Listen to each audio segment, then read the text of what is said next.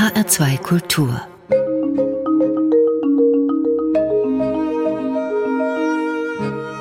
Doppelkopf und dazu begrüßt Sie heute sehr herzlich Lothar Bauerochse. Guten Tag. Ich spreche heute mit einer Frau, bei der habe ich in den vergangenen Monaten durchaus öfter mal gedacht, hm, in deren Haut möchte ich jetzt nicht unbedingt stecken. Bettina Limberg ist heute zu Gast im HR2 Kultur Doppelkopf. Sie ist Präsidentin des Bundesgerichtshofs in Karlsruhe. In diesen Wochen und Tagen aber viel gefragt und viel beschäftigt als Präsidentin in anderer Sache, nämlich als die evangelische Präsidentin des dritten ökumenischen Kirchentags.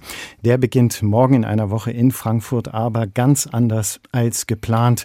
Und darüber unter anderem wollen wir heute sprechen. Bettina Limberg, zunächst einmal herzlich willkommen. Schön, dass Sie sich Zeit genommen haben für uns. Ich danke sehr für die Einladung, lieber Herr Bauerchse. Danke.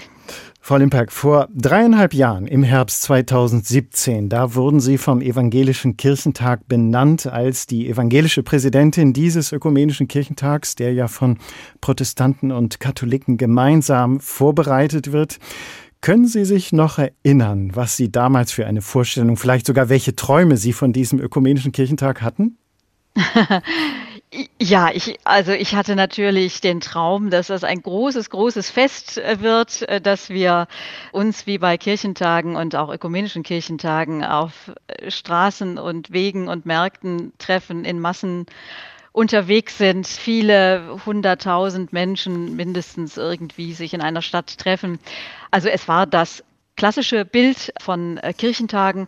Es war natürlich auch die große Erwartung an die ökumenischen Fragen und alles, was damit zusammenhängt. Wir hatten Frankfurt vor Augen als Stadt einfach auch als Schmelztiegel so vieler verschiedener Menschen und Religionen auch. Also das war die Vorstellung, das war der Traum, dass wir in dieser Weise feiern und miteinander unterwegs sein könnten.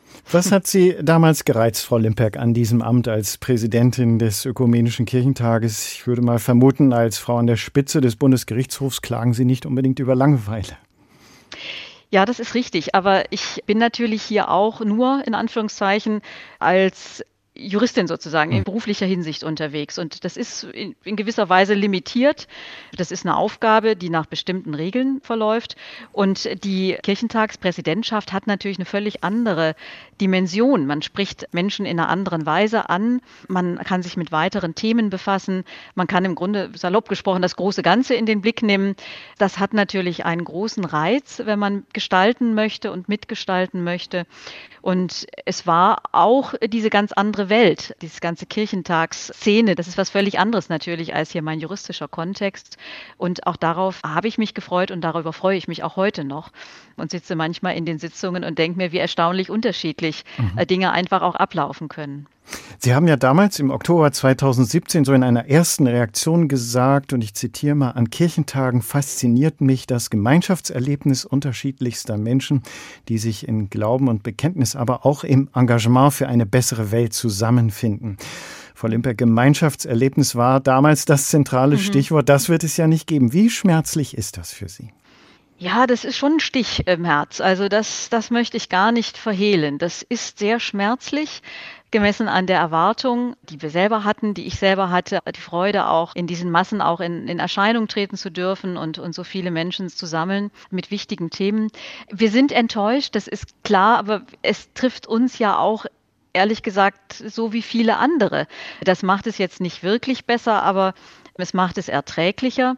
Und worüber wir uns wirklich freuen, ist Umgekehrt, dass wir uns nicht haben unterkriegen lassen und nicht abgesagt haben. Wir hatten wirklich große Krisensitzungen im letzten Jahr, wo es auf das Messerschneide stand, ob wir absagen oder nicht.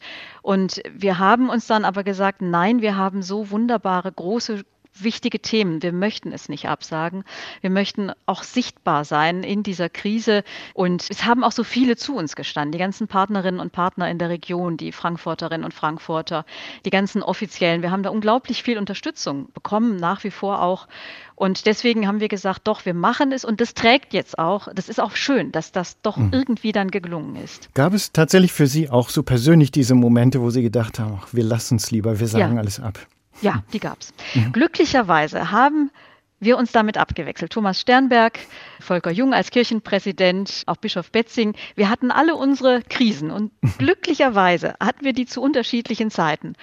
Und wir haben uns dann angerufen und ich weiß noch, mich hat einmal Volker Jung gerettet, mich hat ein anderes Mal Thomas Sternberg gerettet. Dann war es aber auch so, dass Thomas Sternberg mich mal anrief und sagt, sollen wir es nicht einfach lassen? Und dann habe ich gesagt, nein, wir können es nicht lassen. Und dann haben wir uns immer wieder irgendwie äh, aneinander sozusagen hochgezogen und sind jetzt darüber sehr glücklich, weil wir doch alle es wirklich wollten und wollen immer noch. Und ja, das.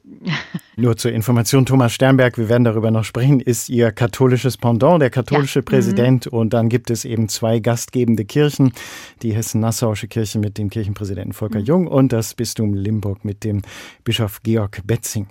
Mhm. Fragen wir mal einfach umgekehrt, was bleibt? Was bleibt für Sie faszinierend, Frau Limberg, an diesem ökumenischen Kirchentag? Ja, es bleibt faszinierend die Vielfalt, glaube ich. Das ist ja bei Kirchentagen anders als bei einer sonstigen Veranstaltung, die so ein, einfach ein Thema hat oder einen Gegenstand hat, mit dem sie sich beschäftigt. Kirchentage sind gekennzeichnet von der großen Vielfalt der Themen und von der großen Vielzahl der Menschen, die daran beteiligt sind. Kirchentage sind ja Laienbewegungen und auch der ökumenische Kirchentag ist eine Bewegung von Laien. Wir sind nicht Kirche. Mhm. Und das ist etwas, was sehr beflügelt wo es einfach einen riesen, riesengroßen Schatz von Menschen und Ideen und Themen äh, gibt. Und das ist das, was immer noch besonders spannend ist. Wir hatten uns auf den damals noch eben normal klassisch geplanten äh, Kirchentag mit einem großen Themenkonvent vorbereitet, wo wir ganz schön gesammelt haben, die Themen der Zeit geklustert haben, also geguckt haben, was passt zu was, was, was sortieren wir aus, was nehmen wir groß rein. Und das ist eben das, was jetzt auch in der etwas konzentrierteren Form, auch was die Veranstaltungen und die Zahl der Veranstaltungen angeht, geblieben ist. Wir sind breit in den Themen. Und das ist das, was ich immer noch spannend finde. Und wenn Sie und, und die Zuhörerinnen und Zuhörer auf die ähm, Seite des ÖKT gehen, oekt.de, dann sehen Sie einfach auch, wenn man sich da durchklickert, wie viele, viele verschiedene Themenbereiche aufgerufen sind. Und wie immer bei Kirchentagen kann ich Ihnen heute noch nicht sagen, was am Ende dabei rauskommen wird. Es ist ein Prozess, das ist ein Ringen. Und auch das ist schön und darauf freue ich mich. Auch das ist das Spannende an Kirchentagen. Es gibt kein Produkt, das da am Ende rauskommt und das es dann ist, sondern es gibt letztlich einen Prozess, der gemeinsam gestaltet wird. Und auch wenn jetzt manches an Spontaneität natürlich weggefallen ist, ist das doch im Kern erhalten geblieben. Insofern, wenn ich sagen würde, der dritte ökumenische Kirchentag in Frankfurt findet nur noch digital statt, ärgert Sie mhm. dieses nur noch, Frau Limpeck? Nee, das ärgert mich nicht. Das ist eine Beschreibung, in der für mich eine Trauer mitschwingt, aber er findet statt. Ich würde, wenn wir bei halbleeren Gläsern sind, würde ich sagen, er findet statt. Und mhm. das ist für mich das Schöne und Große. Ich habe gelesen, Sie fahren gerne Lkw. War das hilfreich für diesen Job als Präsidentin des ÖKT?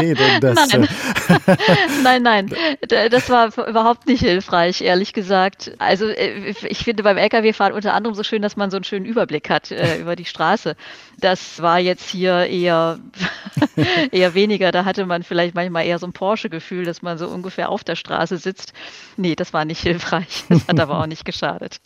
Für alle, die so sowieso mit dem Stichwort Ökumenischer Kirchentag nicht so vertraut sind, einfach nochmal ein kleiner Schritt zurück. Hinter dem ÖKT, so die Abkürzung, stehen ja als Veranstalter der Deutsche Evangelische Kirchentag und das Zentralkomitee der deutschen Katholiken, das mhm. eben sonst den Katholikentag durchführt. Also Kirchentag und Katholikentag, die finden sonst immer im Wechsel alle zwei Jahre statt.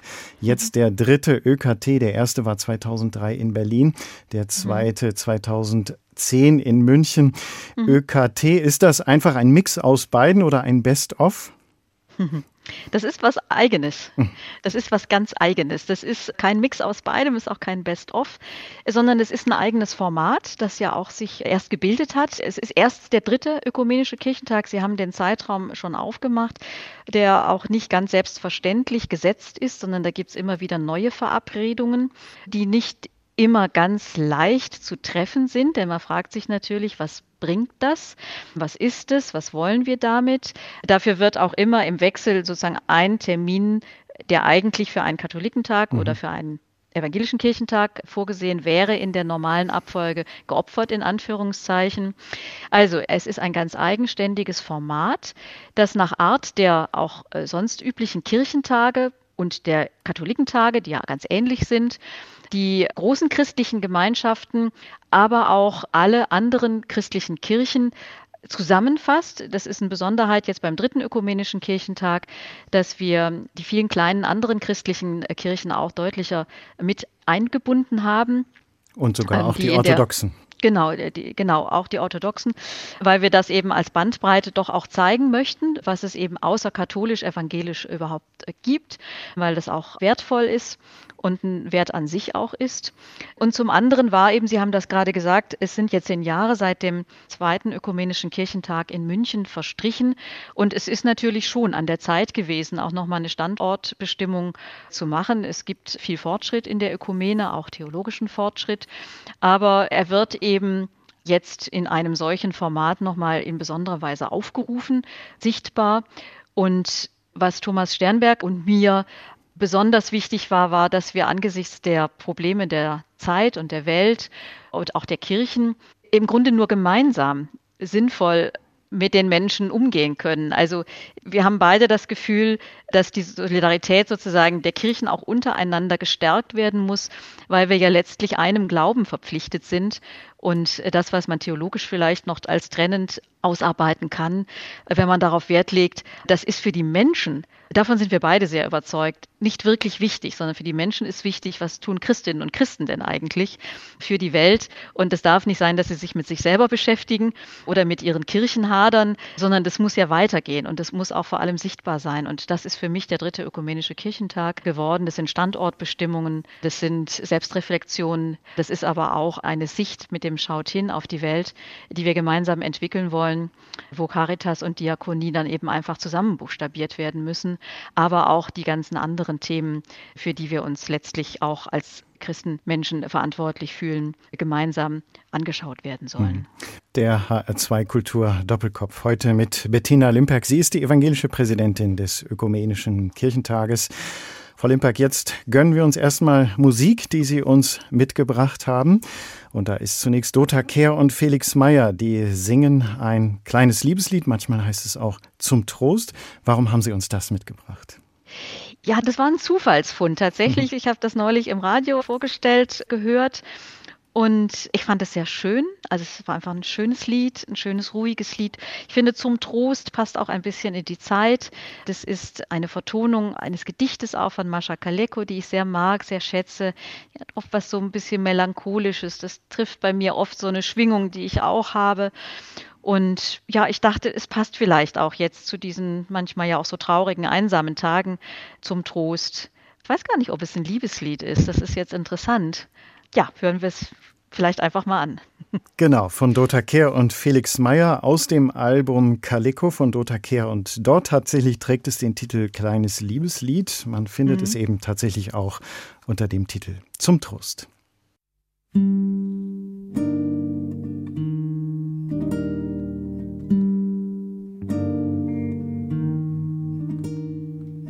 Weil deine Augen so voll Trauer sind und deine Stirn so schwer ist von Gedanken. Lass mich dich trösten, so wie man ein Kind in Schlaf einsinkt, wenn letzte Sterne sanken.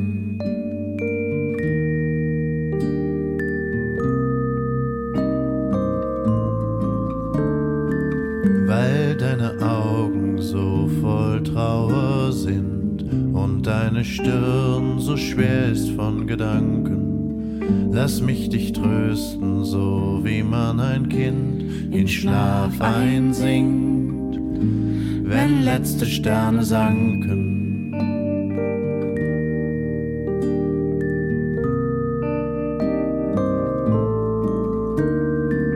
Die Sonne ruf ich an, das Meer den Wind ihren hellsten Sommertag zu schenken, den schönsten Traum auf dich herabzusenken, weil deine Nächte so voll Wolken sind.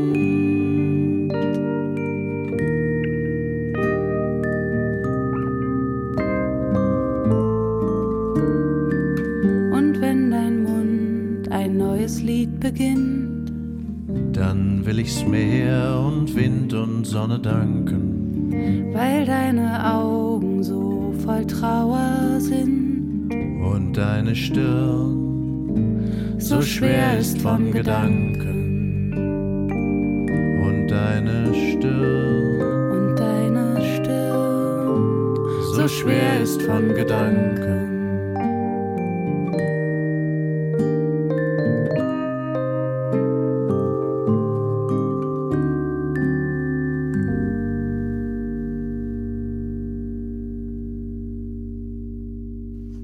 HR2 Kultur mit dem Doppelkopf heute am Tisch mit Bettina Limperk. Sie ist Präsidentin des Bundesgerichtshofs in Karlsruhe. In diesem Jahr die evangelische Präsidentin des Ökumenischen Kirchentags. Ein Ehrenamt. Wo würden Sie sagen, Frau Limperk, können wir Ihre Handschrift erkennen bei dem kommenden Ökumenischen Kirchentag? Ja, das ist eine gute Frage. Also, ich habe mich sehr stark in die Leitwortfindung eingebracht. Mhm. Dieses Leitwort ist ja ein kleingeschriebenes Schaut hin. Und ähm, es ist so, diese Leitworte werden vorbereitet, werden den Gremien vorgelegt. Und es war so, wie, wie das häufiger mal bei evangelischen Kirchentagen jedenfalls ist, dass dann in der Nacht nach dieser Diskussion nochmal was Neues entsteht. Und so war das auch hier.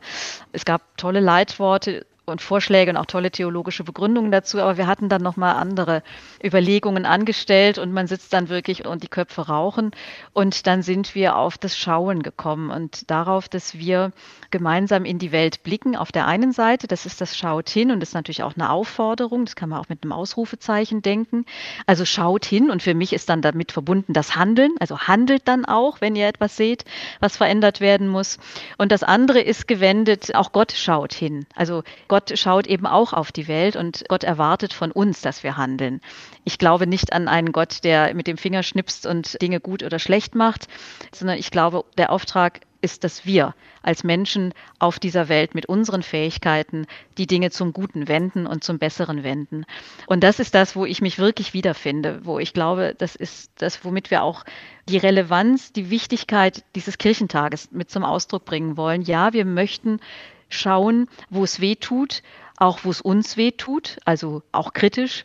Und das ist, glaube ich, das, was da drin steckt in diesem Wort. Schauen wir mal, wie sich das inhaltlich auch im Programm wiederfindet. Das Programm des Ökumenischen Kirchentags, der digital stattfindet, ist ja konzentriert auf den Samstag in einer Woche am 15. Mhm. Mai.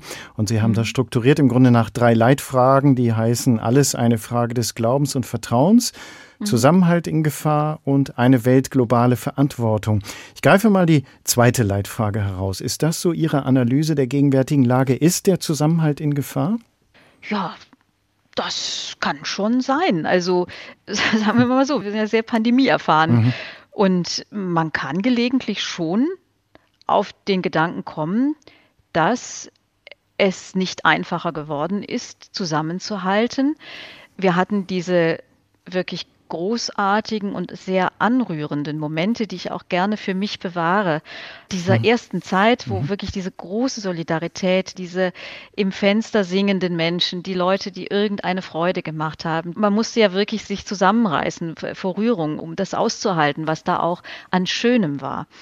Nun, und dann haben wir jetzt verschiedene Wellen äh, der Pandemie auch erlebt, die Gegenreaktionen, die Hassbotschaften, diese großen Kämpfe auch. Wer ist mit wem eigentlich solidarisch? Definieren wir uns nur noch mit Rechten und Pflichten und Verordnungen und Reihenfolgen oder können wir es auch mal jemandem gönnen, dass er vielleicht vor mir geimpft wird oder sie? Natürlich kann man da Sorgen haben. Wir sehen auf der anderen Seite auch vieles Negatives, was im Netz sich ganz ohne mhm. Corona auch entwickelt hatte, die ganzen Hate Speech Geschichten und ich selber glaube immer, dass es doch besser ist, als wir es medial auch wahrnehmen.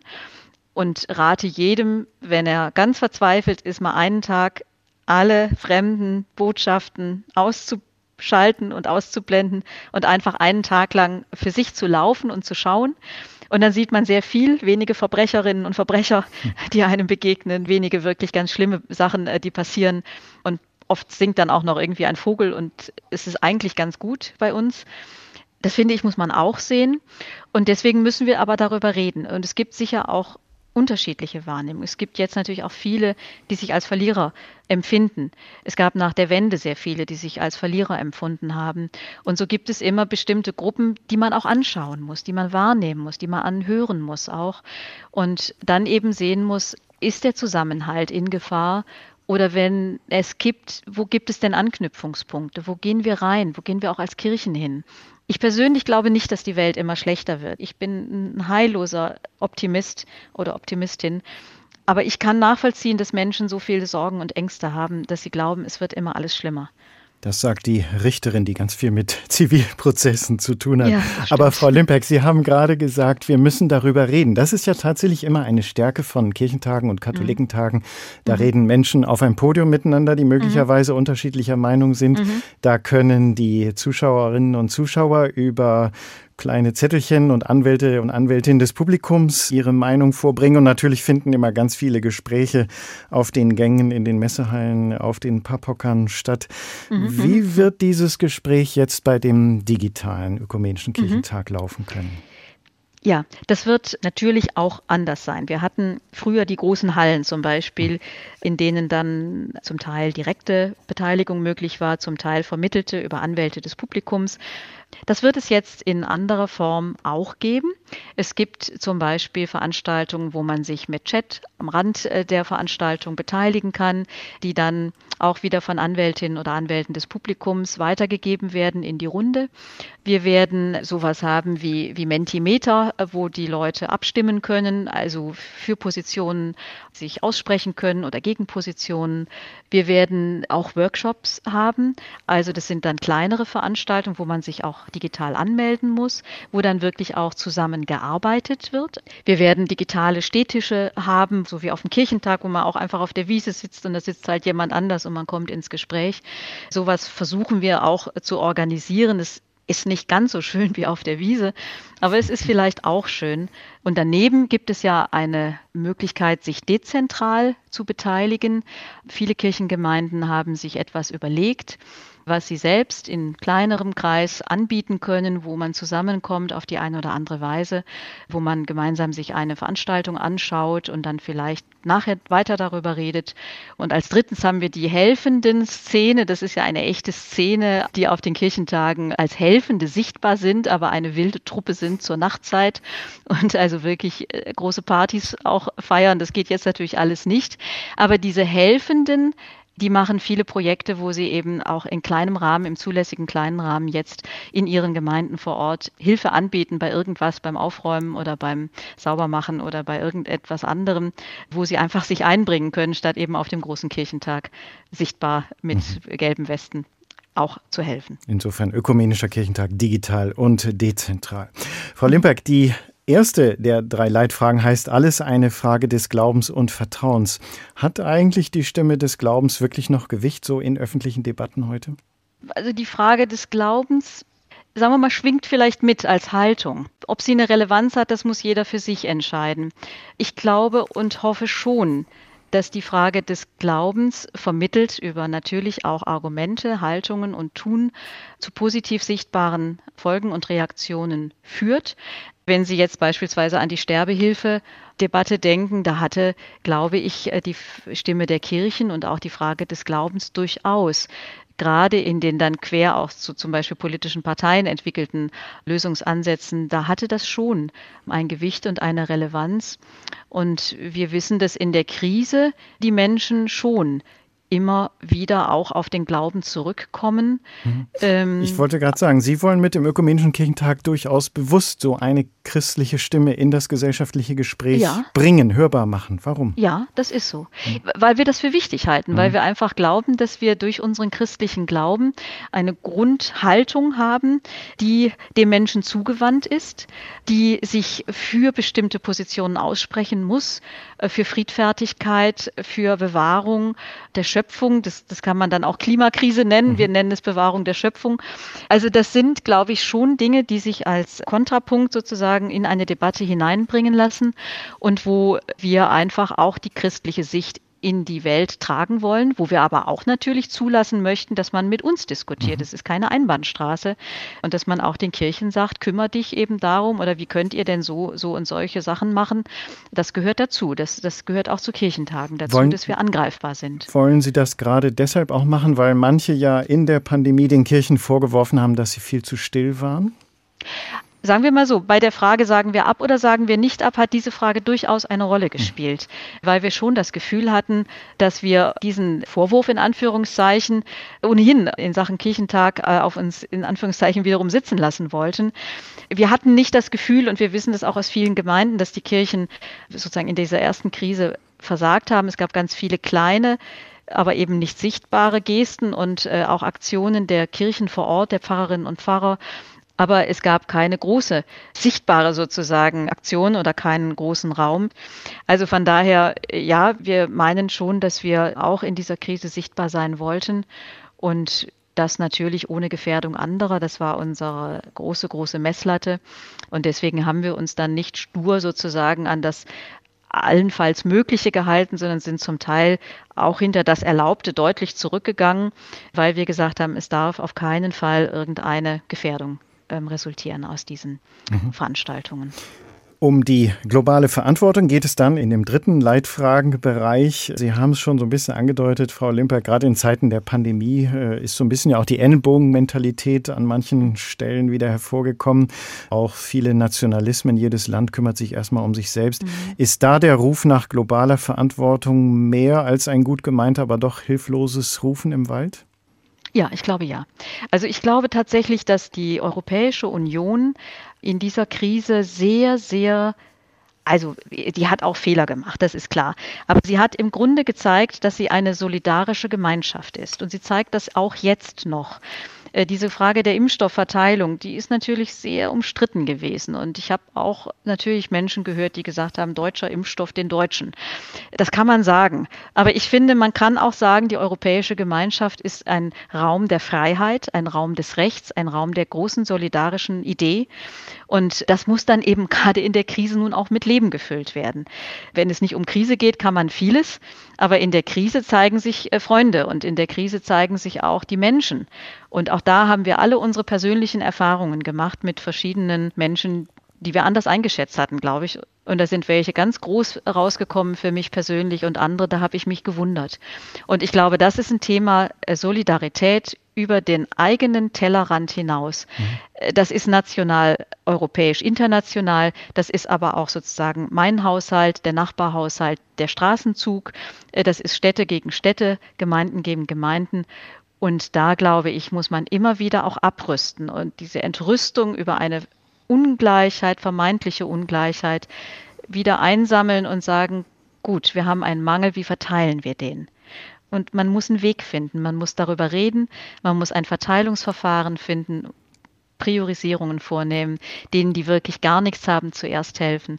Und das ist doch das, was was gelebte Solidarität ist. Das muss man gar nicht christlich nennen, sondern das ist etwas, was eigentlich zutiefst menschlich ist, dass man sich kümmert um andere und damit auch um die Gemeinschaft. Und ohne Gemeinschaft können wir alle nicht leben.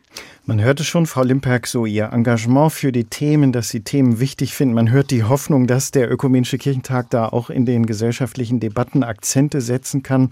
Treibt Sie dann trotzdem manchmal die Sorge um, wenn wir auf das digitale Format schauen, dass dann ja vielleicht am Ende doch keiner hinschaut oder umgekehrt gefragt, was nährt die Hoffnung, dass der ÖKT tatsächlich eine Wirkung entfalten kann?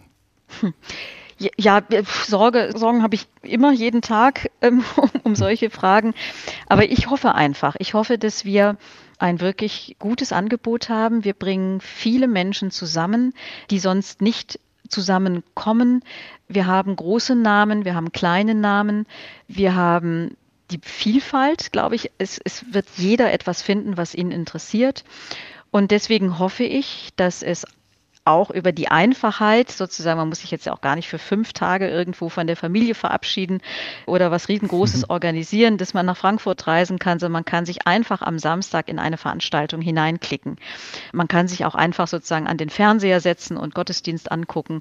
Also von daher, es müsste eigentlich möglich sein, dass Menschen äh, sich interessieren. Und mein Gefühl und mein Eindruck ist auch, dass lange, lange, lange nicht so intensiv auch in allen Kaffeerunden und Kollegenkreisen und Familienkreisen so intensiv diskutiert worden ist über diese Fragen. Das sind oft dann exemplarische Diskussionen, also hier Impfstoffverteilung oder wer ist mhm. zuerst dran oder äh, sperren wir jetzt die 80-Jährigen oder die 60-Jährigen ein oder aus. Aber das ist doch eine ganz große Diskussionskultur dadurch entstanden, wo man auch sofort auf Wichtiges kommt. Und da hoffe ich, dass da wir irgendwie auch was abfischen können hm. und äh, Angebote machen können, dass die Leute reingucken bei uns. Und ich glaube, da findet man also wirklich ein tolles Angebot.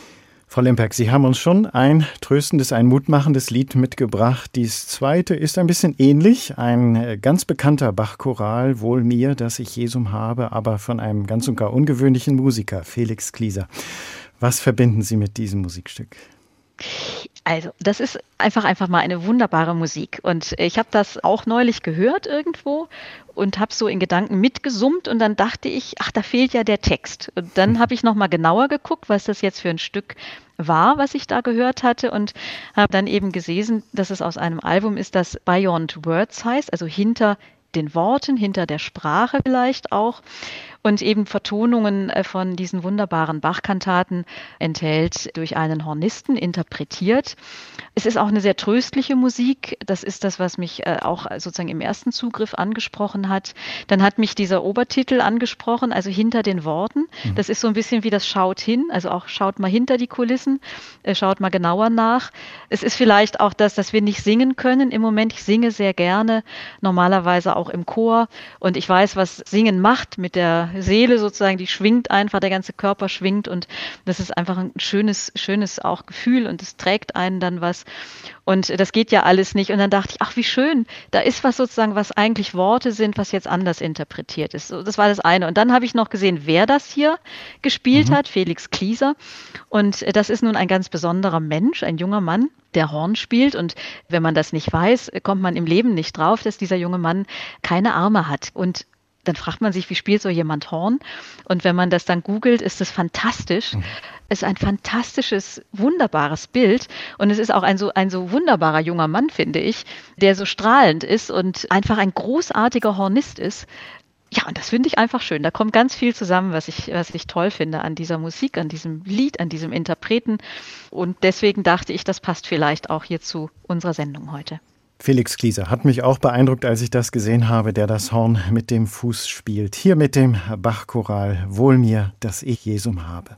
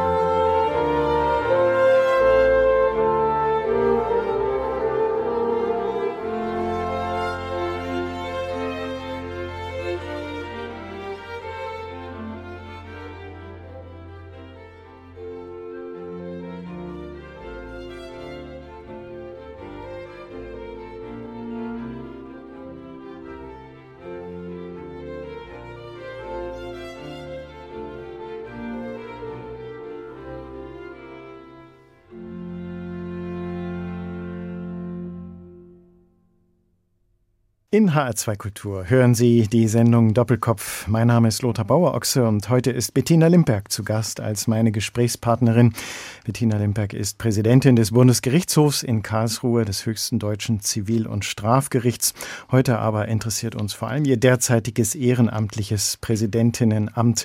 Sie ist nämlich die evangelische Präsidentin des dritten ökumenischen Kirchentags, der morgen in einer Woche in Frankfurt beginnt. Pandemiebedingt ein digitaler Kirchentag, das heißt, man kann ihn überall auf der ganzen Welt verfolgen und daran teilnehmen. Genaueres übrigens auf der Website des ÖKT unter dieser Adresse www.oekt.de. Bettina Limbeck, als evangelische Präsidentin haben Sie natürlich ein katholisches Pendant. Wir haben ihn schon erwähnt. Das ist Thomas Sternberg, Präsident des Zentralkomitees der deutschen Katholiken. Der Evangelische Kirchentag und der Katholikentag, die beiden, die sonst immer alle zwei Jahre im Wechsel stattfinden, die kommen hier zusammen zum ökumenischen Kirchentag. Wie selbstverständlich haben Sie eigentlich diese Ökumene erlebt jetzt in den Vorbereitungen? Also sagen wir mal so, als ich mich noch nicht so intensiv wie jetzt durch dieses Ehrenamt mit Ökumene beschäftigt habe, also einfach jetzt als Einwohnerin meiner Gemeinde und meiner Kirchengemeinde, da fand ich Ökumene sehr selbstverständlich. Mhm. Ich kannte das eigentlich äh, vor Ort letztlich als ein gutes Miteinander in vielen gemeinsamen Veranstaltungen, Vorträgen. Ich hatte da also gar nicht ein sehr ausgeprägtes Problembewusstsein. Mhm. So, das ist, ist es so meine mhm. private Erfahrung mit Ökumene und äh, Jetzt in der Vorbereitung haben Sie gemerkt, dass es doch nicht genau. so leicht ist. Und jetzt in der Vorbereitung, also das ist jetzt ein bisschen salopp gesprochen, natürlich wusste ich auch vorher schon, dass es Probleme gibt, aber jetzt erst wirklich in dieser intensiven Vorbereitung habe ich auch die theologischen Fragen nochmal überhaupt tiefer durchdrungen, habe ganz viel gelernt, natürlich auch zu den theologischen Fragestellungen, durch, zu den theologischen Konflikten und ähm, das war für mich natürlich ein großes Geschenk auf der einen Seite, weil ich so viel lernen durfte. Auf der anderen Seite habe ich aber manchmal auch mich neben mich selbst gesetzt und habe mir so überlegt, meine Güte, wer soll das eigentlich verstehen? Das fing mit Fremdworten an, das hörte aber auch einfach mit bestimmten Sätzen auf, wo ich dreimal anfangen musste, um sie überhaupt im Ansatz zu verstehen. Nun ist das eine Fachsprache und trotzdem habe ich immer wieder gedacht, nein, das kann nicht sein. Also das kann nicht sein, dass Glauben so kompliziert ist oder gemacht wird, wie das dann zum Teil einfach auch klingt und sich liest, sodass es einfach niemand wirklich begreifen kann. Und da finde ich, muss Ökumene auch immer wieder einen Schritt zur Seite machen und muss sagen, was ist denn eigentlich der Kern unseres Glaubens? Und der Kern unseres Glaubens ist ein ganz gemeinsamer. Wir sind durch die Taufe verbunden. Wir glauben an den einen Gott. Wir haben dieselben schriftlichen Texte. Und ich glaube wirklich, und das ist jetzt auch ein erlebtes Wissen aus, dem, aus der Vorbereitung zum dritten ökumenischen Kirchentag. Die Ökumene lebt davon, das Gemeinsame zu betonen und nicht das Trennende. Man kann das Trennende zelebrieren, da kann man, kann man tagelange Diskussionen dazu führen, aber es führt zu nichts. Und ich glaube, das ist das, was wir mitnehmen sollten aus aller ökumenischer Gemeinschaft. Es geht um einen Glaubenskern und den teilen wir. Mhm. Wir können ja mal darüber sprechen, was da geplant ist, sozusagen auch als, ja, vielleicht der wichtigste ökumenische Akzent bei diesem ökumenischen Kirchentag. Am Samstagabend sollen eben äh, konfessionelle Abendmahlsgottesdienste gefeiert werden in Frankfurt, die auch im Internet gestreamt werden. Und das wird ein evangelischer Gottesdienst sein, ein katholischer, ein freikirchlicher und ein orthodoxer. Und dann gibt es die Einladung, ja, an Mitglieder einer anderen Konfession da mit hinzuzukommen. Also es ist kein gemeinsames Abendmahl. Ja, das ist richtig. Es sind konfessionelle Gottesdienste, also in der eigenen Konfession heißt das, die aber ökumenisch sensibel gefeiert werden sollen. Das mhm. heißt, wir wollen ermutigen, auch da hinzuschauen. Wir wollen ermutigen, den anderen kennenzulernen. Viele tun das auch so schon in ihrem Alltag, aber manche haben vielleicht noch nie einen orthodoxen Gottesdienst besucht oder noch nie einen katholischen oder einen evangelischen. Und das ist wirklich eine große Einladung. Und zugleich soll es zeigen, dass wir, auch wenn wir noch nicht gemeinsam zelebrieren, dass wir doch gemeinsam an den Tisch des Herrn treten. Und der Fortschritt, wenn man danach fragt, was ist denn dann der Fortschritt? Ihr feiert jetzt ja nur konfessionell, es ist ja nicht mal ökumenisch. Der Fortschritt ist der, dass wir mit einem Papier von Anfang an gearbeitet haben, uns auf dieses Papier auch als sozusagen unsere Plattform verständigt haben. Und in diesem Papier werden nochmal sehr theologisch fundiert die Verständnisse von Eucharistie und Abendmahl beleuchtet.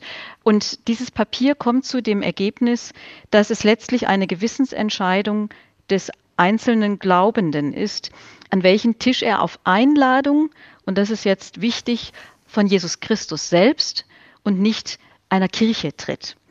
Und uns verbindet die Taufe, das habe ich eben schon mal gesagt. Und wenn dann eine jede und ein jeder sein Gewissen prüft und sich überlegt, kann ich eben auch als Evangelische bei einem katholischen Gottesdienst die Eucharistiefeier mitfeiern oder als katholischer Gläubiger bei einem evangelischen äh, Gottesdienst, dann ist das aus meiner Sicht doch ein großer Fortschritt, der auch in der Praxis eine hohe Relevanz entfalten kann. Ich weiß, dass das in vielen Gemeinden auch heute schon so möglich ist, aber es ist eben immer bei der geschlossenen Tür. Mhm. Und wir wollen das sichtbar machen. Äh, wir wollen es bei offener Tür machen und wir wollen es damit eben auch ganz nach oben wieder stellen, dass das ein Bedürfnis ist, nicht nur bei gemischt konfessionellen eben, sondern auch bei vielen anderen Menschen, äh, sich da gar nicht ausgrenzen zu lassen. Und ich habe ein prägendes Bild aus dem letzten Katholikentag in Münster vor Augen, wo bei der großen ich glaube, es war der Abschlussgottesdienst, der Bundespräsident da war, in der ersten Reihe saß, als Ehrengast natürlich, und dann man zur Eucharistie zutrat, zur Mahlfeier und alle aufstanden und dahin gingen und auch die Ehefrau vom Herrn Bundespräsidenten, die katholisch ist, und er blieb sitzen. Und dann dachte ich, oh, das ist kein schönes Bild. Das ist kein schönes Bild. Und das zum Beispiel wäre in Frankfurt so nicht notwendig. Er hätte dort zutreten können. Und das wäre ein starkes Bild gewesen und nicht nur ein Bild, sondern auch eine Aussage, Legen dass wir Sie, nämlich gemeinsam unterwegs sind. Werden Sie es ja. dann auch auf die Bilder anlegen? Viele werden ja fragen, also geht dann die evangelische Präsidentin tatsächlich in den katholischen Gottesdienst? Geht der katholische Präsident in den evangelischen oder den freikirchlichen Gottesdienst? Also wir legen es nicht auf Bilder an. Wir mhm. legen es darauf an, dass etwas geschieht, dass etwas mhm. getan äh, werden kann. Wir legen es darauf an, dass diese Gewissensprüfung stark gemacht wird, dieses Schauen und Sehen, ist natürlich Teil des Konzeptes, aber nicht im Sinne des reinen Bildererzeugens, sondern das bleibt ein großes Fest, eine große äh, spirituelle Erfahrung, das Abendmahl. Und das wollen wir natürlich auch nicht stören. Mhm. Das Abendmahl ist das eine sensible Thema, kann man tatsächlich sagen, wo man auch das Gefühl hat, da äh, schaut der Vatikan genau drauf. Das andere große, heftig umstrittene Thema derzeit in der katholischen Kirche ist die Rolle von Frauen. Das geht gerade in diesen Tagen bis hin zum Rassismusvorwurf seitens einer Theologieprofessorin und der Drohung eines Bischofs, unliebsamen Professorin die Lehrerlaubnis zu entziehen und den Medien, die darüber berichten, den Geldhahn zuzudrehen. Mhm. Frau Limperk, wie erleben Sie das als evangelische Präsidentin, als Richterin? Als Präsidentin an einem der höchsten deutschen Gerichte? Also ich erlebe das jetzt weniger als Juristin, mhm. aber sagen wir mal als Frau und als Präsidentin jetzt des Ökumenischen Kirchentages, da tut mir das schon sehr weh. Als Christin, aber auch als Schwester der katholischen Frauen ist das etwas, was man schwer aushält. Es ist und bleibt für mich wirklich ein Unding, wenn ich das so salopp formulieren darf, wie Frauen da im wahrsten Sinne des Wortes abgekanzelt werden, also von der Kanzel sozusagen weggezaubert werden sollen. Dafür gibt es nach allem, was ich auch theologisch verstehe, keine theologisch zwingende Begründung und Formel. Für mich ist es eine Frage auch von Willen und Bereitschaft, freilich in einer an dieser Stelle sehr männlich geprägten Kirche. Ich weiß aber auf der anderen Seite auch, und das ist mir auch wichtig, äh, hier dann dazu zu sagen, dass es sehr, sehr viele Bischöfe und Geistliche und äh, aber auch in den Kirchen engagierte Männer und Frauen gibt, die das auch genauso erleben, auch leiden daran und äh, die das ja auch mittlerweile wirklich lautstark artikulieren. Und das ist die Hoffnung, dass da Veränderungen auch möglich sein müssen. Das scheint mir also wirklich zwingend zu sein. Es ist eine Frage, wie lange das dauert und äh, wie es dann geschieht. Ich jedenfalls freue mich sehr auf die Predigten von zwei ganz tollen Frauen beim Abschlussgottesdienst. Und dass diese zwei Frauen predigen, ist natürlich auch dort kein Zufall. Sie haben es gerade gesagt, Frau Limpeck, das kann man schwer aushalten. Gerade viele engagierte Frauen in der katholischen Kirche können es nicht mehr aushalten, verlassen auch die Kirche. Was raten Sie den Frauen in der katholischen Kirche? Tja, das ist schwer zu raten. Ich bin da sozusagen extern. Mhm. Ähm, Kirche ist ja jetzt kein Verein, da tritt man nicht ein und aus, äh, sondern Kirche hat viel mit Glauben zu tun, mit Prägung. Es ist für viele von diesen sehr engagierten Frauen ähm, natürlich wie, wie eine Amputation. Und diesen Schmerz empfinde ich. Ich kann aber auch nachvollziehen, dass es gerade bei sehr engagierten Menschen eben auch zu diesem Bruch dann kommt, irgendwann, wenn man es nicht mehr aushalten kann und wenn gar keine Bereitschaft mehr da ist, sich äh, auseinanderzusetzen. Also, ja, was kann man raten? Man kann raten, tapfer zu sein, stark zu sein, Mut zu haben, Unterstützung zu finden, natürlich auch, nicht einsam zu sein in diesem Rufen und aus dieser Gemeinschaft derjenigen, die diese Forderungen miteinander erheben, auch wieder Kraft zu schöpfen und Mut zu schöpfen. Mein Taufspruch lautet, Gott hat uns nicht gegeben, den, nicht den Geist der Furcht, sondern der Kraft und der Liebe und der Besonnenheit. Und vielleicht rate ich das allen Schwestern, die jetzt so sehr leiden unter diesen Strukturen und äh, fehlenden Handlungsoptionen. Kirche leiten, Gesellschaft prägen. Für Frauen ist das kein Problem. Das werden Sie wohl mit Nachdruck unterstreichen, Frau Limperk? Ja, das ist äh, der, die Überleitung zu einem äh, schönen Titel den ich jetzt vielleicht als Rausschmeißer bezeichnen darf. Es ist ein, einfach ein als gute Laune wichtigen Akzent zum Schluss, nicht Rausschmeißer. als genau, ich spiele Akzent die Schluss. Musik. Sie sind, genau. Sie sind der geborene äh, Moderator. Nein, ich, ich, ich, es ist einfach ein schönes Lied. Also ich hatte jetzt zwei so ein bisschen ernsthafte Lieder und Max Rabe mag ich sehr gerne. Das ist was für lange Fahrten oder für, wenn man selber so, so einen kleinen Hänger hat. Und dieses Lied für Frauen ist das kein Problem. Äh, das macht eben einfach Mut. Das ist ein, ein toller Text mit witzigen Wendungen und äh, eine schöne Musik. Das ist einfach ein Lied, das mich fröhlich macht. Und ich dachte, das passt eben bei aller Ernsthaftigkeit, äh, die die Themen jetzt auch natürlich gespielt haben. Das passt einfach auch zum sich nochmal freuen und mir tut das immer gut. Gleichberechtigung ist ja sonst auch immer so ein bisschen ein Thema der, der Schwere und der komplizierten Wendungen und so weiter. Und für Frauen ist das kein Problem. Das ist einfach die Lösung. Im HR2 Kultur Doppelkopf war heute Bettina Limperk zu Gast, Präsidentin des Bundesgerichtshofs und in diesem Jahr die evangelische Präsidentin des dritten ökumenischen Kirchentags. Der beginnt morgen in einer Woche in Frankfurt, vornehmlich digital und damit kann man ihn überall auf der Welt verfolgen.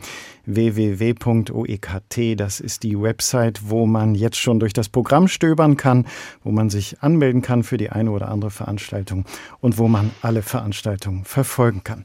Frau Limperk, wie groß ist die Anspannung vor diesem doch ungewöhnlichen Experiment? Die ist schon sehr groß. die ist schon sehr groß. Aber es ist die Spannung vor dem Auftritt, äh, das gehört dazu. Das weiß jede Musikerin und jeder Musiker, jede Schauspielerin und jeder Schauspieler. Äh, das ist sozusagen der Moment, bevor der Vorhang aufgeht. Da kann noch viel passieren. Es ist eine positive Anspannung und nach, nach dieser positiven Anspannung wird dann auch eine Phase der Entspannung kommen und das gehört ja zusammen. Frau Limperg, ich danke, dass Sie sich trotz dieser Anspannung heute Zeit für uns genommen haben. Wir werden Sehr in den, gerne. Wir werden in den Programmen des HR über den ÖKT berichten, zum Beispiel auch hier in H2 Kultur in der Sendung Camino Religion auf dem Weg. Da werden wir am Abschlusssonntag des Kirchentags ein paar der Höhepunkte der Diskussion gleichsam aus dem Netz ins Radio holen. Mein Name ist Lothar Bauer-Ochse. Ich wünsche Ihnen weiter anregende Radiostunden mit HR2 Kultur und jetzt kommt Max Rabe. Für Frauen ist das kein Problem. Ein Mann braucht einen Plan, damit fängt es an doch will man es genau, dann fragt man eine Frau. Sie wissen, wo die Schlüssel liegen, wo sie günstig Schuhe kriegen, haben immer Überraschungen im Schrank. Sind Schöffen beim Sozialgericht, kennen ihr Idealgewicht, obwohl sie immer frieren, sind sie kaum krank. Geld überweisen, Kühlschrank entreisen, Aktien verkaufen, Marathon laufen, zeitgleich verschicken sie eine Mail. Taxis ranwinken, im Dunkeln schminken, promovieren, kurz die Nerven verlieren, das alles können sie parallel. Für Frauen ist das kein Problem. Sowas machen sie mit links. Im Sitzen, Liegen oder Stehen meistens gelingt's. Wenn ich's doch sage, für Frauen ist das kein Problem.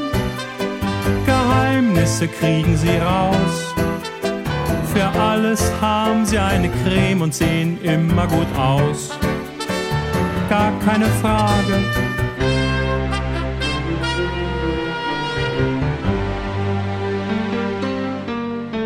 Sie schwingen Reden im Parlament, reiten durch den Orient und leiten eine Raumstation im All. Zähmen Tiger, werfen Messer, wissen immer alles besser, holen im Frauenfußball den Pokal. Schlaflied singen, Fallschirmspringen, Gewichte heben, Pflaster kleben in Turnschuhen oder auf Plateau. Männer verführen, bestellen und stornieren, tanzen nachts, bis es kracht und morgens sowieso Bauch, Beine, Po. Für Frauen ist das kein Problem. Sowas machen sie mit links. Im Sitzen, Liegen oder Stehen meistens gelingt. Wenn ich's doch sage, für Frauen ist das kein Problem. Geheimnisse kriegen sie raus. Für alles haben sie eine Creme und sehen immer gut aus. Gar keine Frage,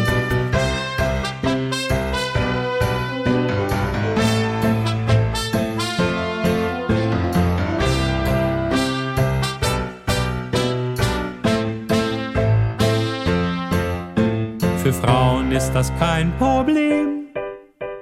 Sowas machen sie mit links. Im Sitzen, Liegen oder Stehen meistens gelingt. Gar keine Frage, für Frauen ist das kein Problem. Geheimnisse kriegen sie raus. Für alles haben sie eine Creme und sehen immer gut aus. Wenn ich's doch sage,